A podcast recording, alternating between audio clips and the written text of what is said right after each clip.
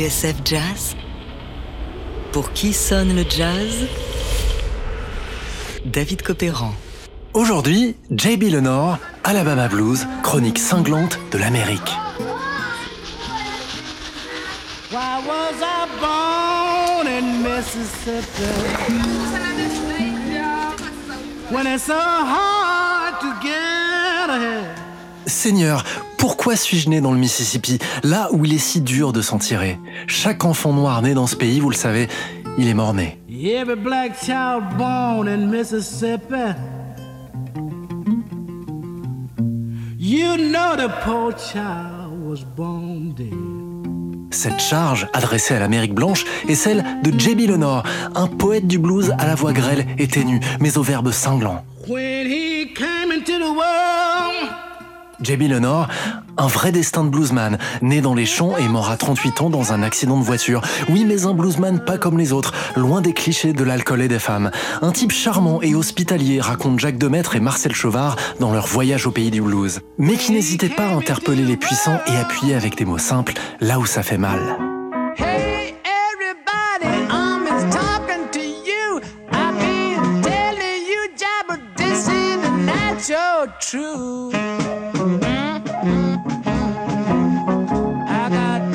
Lorsqu'il enregistre Eisenhower Blues en 1954, Lenore a 25 ans.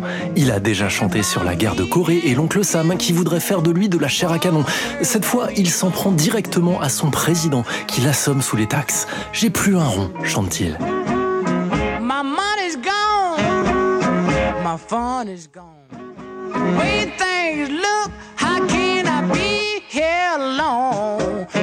Alors, qui est vraiment J.B. Lenore? Eh bien, pour le savoir, il faut revenir un peu en arrière.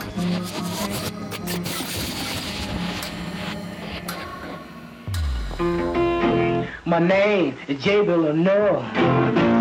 That's the way my song goes. Everything must be done down here on the county phone. Just make me go. J.B. Lenoir, ou plutôt J.B. Lenore, comme il le dit lui-même, est né le 5 mars 1929 dans un trou perdu du Mississippi. Et si vous vous demandez ce que cachent ses initiales, Jean-Baptiste ou Jean-Bernard, eh bien vous vous fourrez le doigt dans l'œil. J.B. c'est J.B. Un point, c'est tout.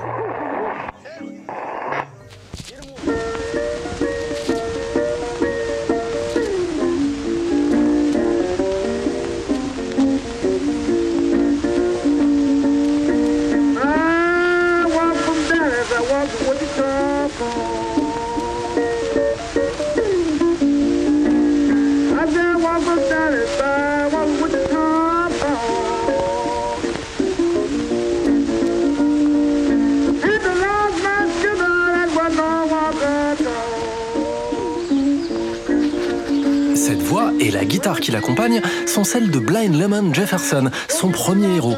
On entend bien leur parenté d'ailleurs. C'est le père de JB, guitariste lui-même, qui lui a mis la puce à l'oreille. En jetant un œil aux notes de pochette d'Alabama Blues, son disque le plus célèbre, on apprend que ses parents, de pauvres gens, travaillaient dans les champs et que tout jeune, lui aussi, a dû retrousser ses manches et cueillir le coton.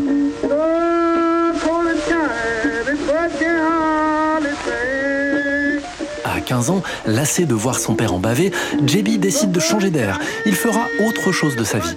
Guitare en bandoulière, il part.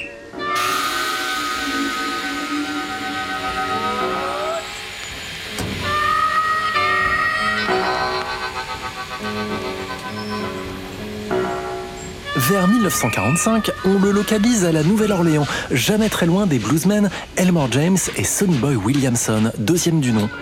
Et puis, à la fin des années 40, comme la plupart de ses collègues, J.B. Lenore prend le train, direction Chicago.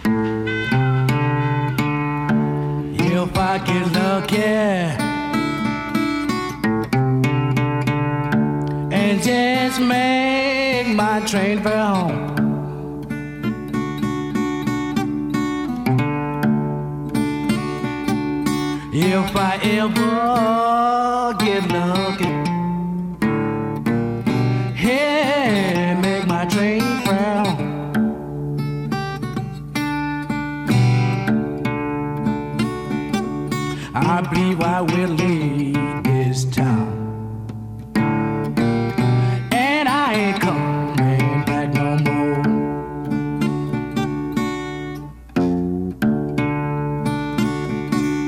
My mother told me, JB, you better watch your step.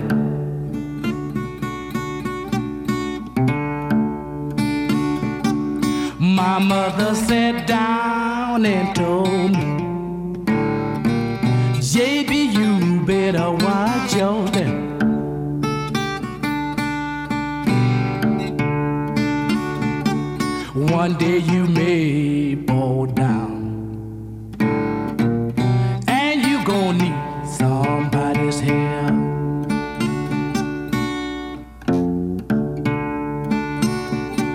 Sometime I wonder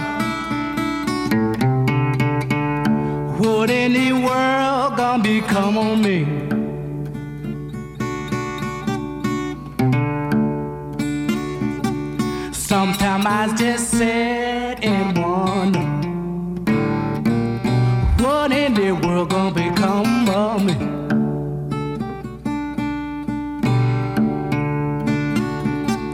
Will I be living here on earth? Or will I be living misery?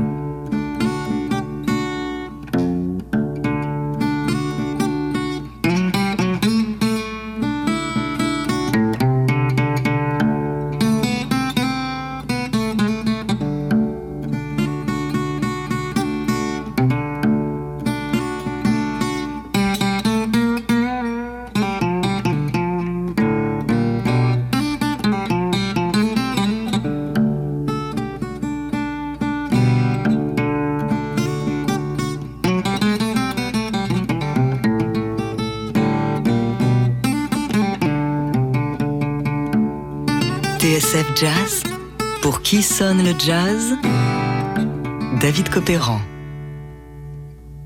Aujourd'hui, J.B. Lenore, Alabama Blues, chronique cinglante de l'Amérique.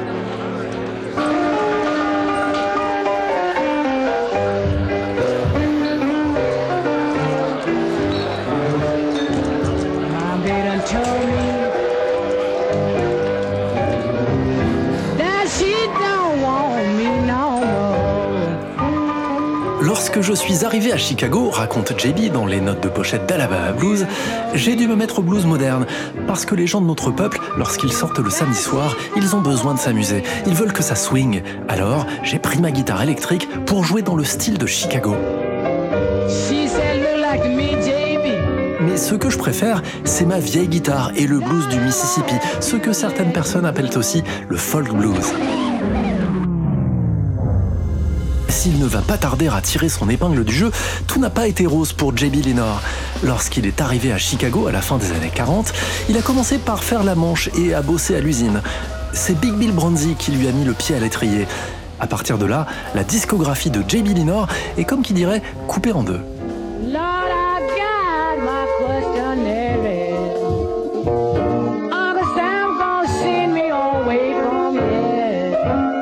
Labels lui donnent carte blanche et lui permettent d'enregistrer des titres à charge, comme Korea Blues, d'autres le brident, voire le censurent, lui faisant comprendre qu'il ferait mieux de chanter le blues sans faire de vagues.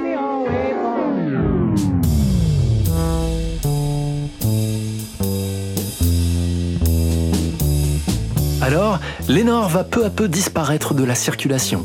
Au début des années 60, un journaliste américain lui rend visite dans son appartement du Southside alors que sa femme s'occupe du repassage. JB, lui, s'occupe de ses filles et s'amuse à les faire sauter sur ses genoux.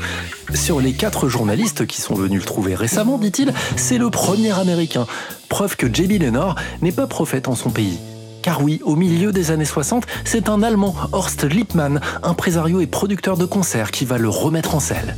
C'est lui qui organise l'American Folk Blues Festival, un festival itinérant qui va présenter aux jeunes Européens, friands de blues, les ténors du genre.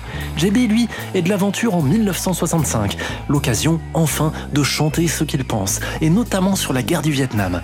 Tout le monde pleure à propos du Vietnam, chante-t-il, et pendant ce temps-là, tous les jours, la loi tue dans le Mississippi, et tout le monde s'en fout. You know, I wonder, do y'all hear what I hear? I hear some. Go like a lot of bombs and guns shooting. I wonder if this is over in Vietnam. Let's go over there and see what's happening.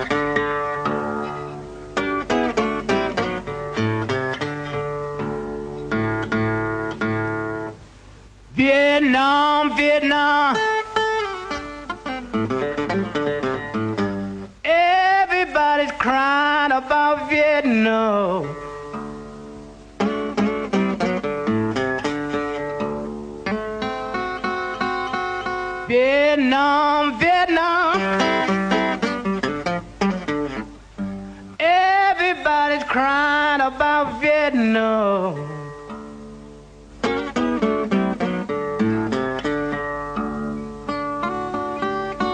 Long as they was killing me down in Mississippi, nobody seemed to give a dime. En France, c'est à l'occasion de cette tournée 1965 qu'on découvre vraiment qui est J.B. Lennard.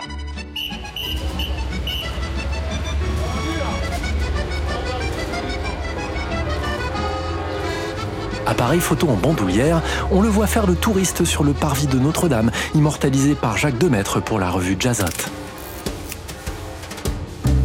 Lénore, un sacré personnage. Son blues a beau être nu, dépouillé, son charisme, lui, est ravageur, tout comme ses fameuses vestes zébrées. Mais plus que son jeu de guitare, parfois aride, ce qui détonne au premier abord, c'est sa voix. Plus jeune et acide que celle de ses confrères, note Philippe Carl dans sa chronique de Jazz Magazine, elle pourrait être celle d'un chanteur de rock. Pas faux. D'ailleurs, certains n'hésitent pas à faire de J.B. Lennor l'une des influences d'un certain Mick Jagger. Et que dire de Robert Plant, le chanteur de Led Zepp, sinon qu'il a dû écouter, et plutôt deux fois qu'une, son chant sensuel, sinueux et habité sur God's Word. Écoutez son vibrato, son souffle, ses notes tirées félines et élastiques. La ressemblance est frappante.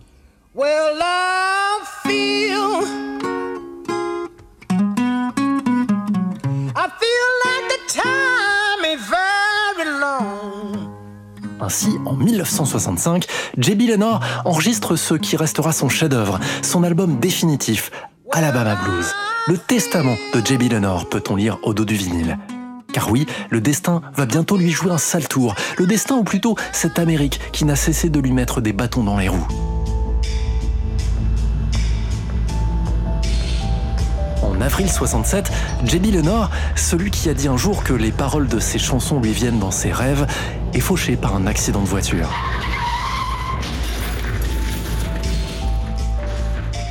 Emmené à l'hôpital, il doit rentrer chez lui car il n'a pas les moyens de se faire soigner. Il mourra trois semaines plus tard. Reste Alabama Blues, l'album et la chanson titre, l'une des protest songs les plus poignantes qui ait été écrites. Sans tricher, JB prend à bras le corps le problème du racisme aux États-Unis. President referred to the events in Selma as an American tragedy.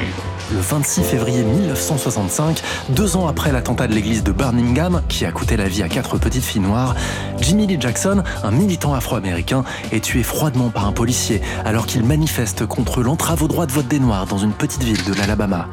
Et ce, alors que George Wallace, le gouverneur de l'État, fait tout ce qu'il peut pour stopper le mouvement des droits civiques. And I say segregation tomorrow, and segregation forever. Je n'irai plus jamais en Alabama, chante alors JB. Ce n'est pas un endroit pour moi. Ils ont tué ma sœur et mon frère, et le monde entier laisse ces gens-là en liberté.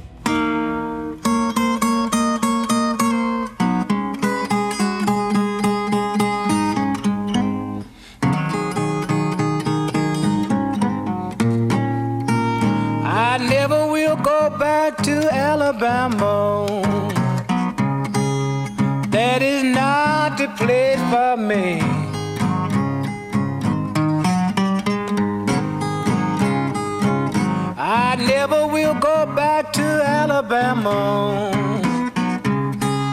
That is not the place for me.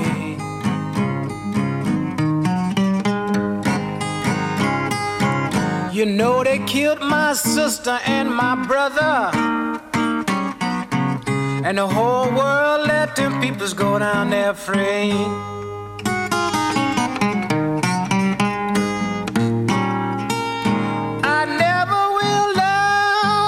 Alabama. Alabama seem to never have love for me.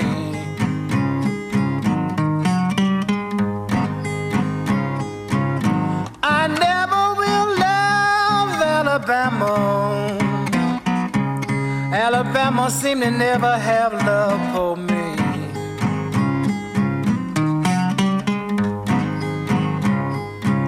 Oh God, I wish you would rise up one day.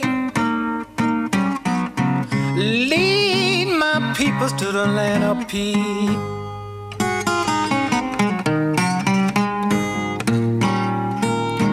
My brother was taken up for my mother, and the police officer shot him down.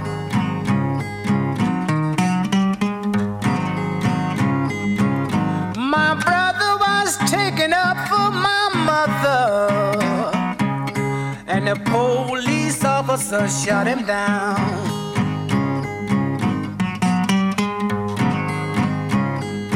I can't help but to sit down and cry sometimes. Think about how my poor brother lost his life.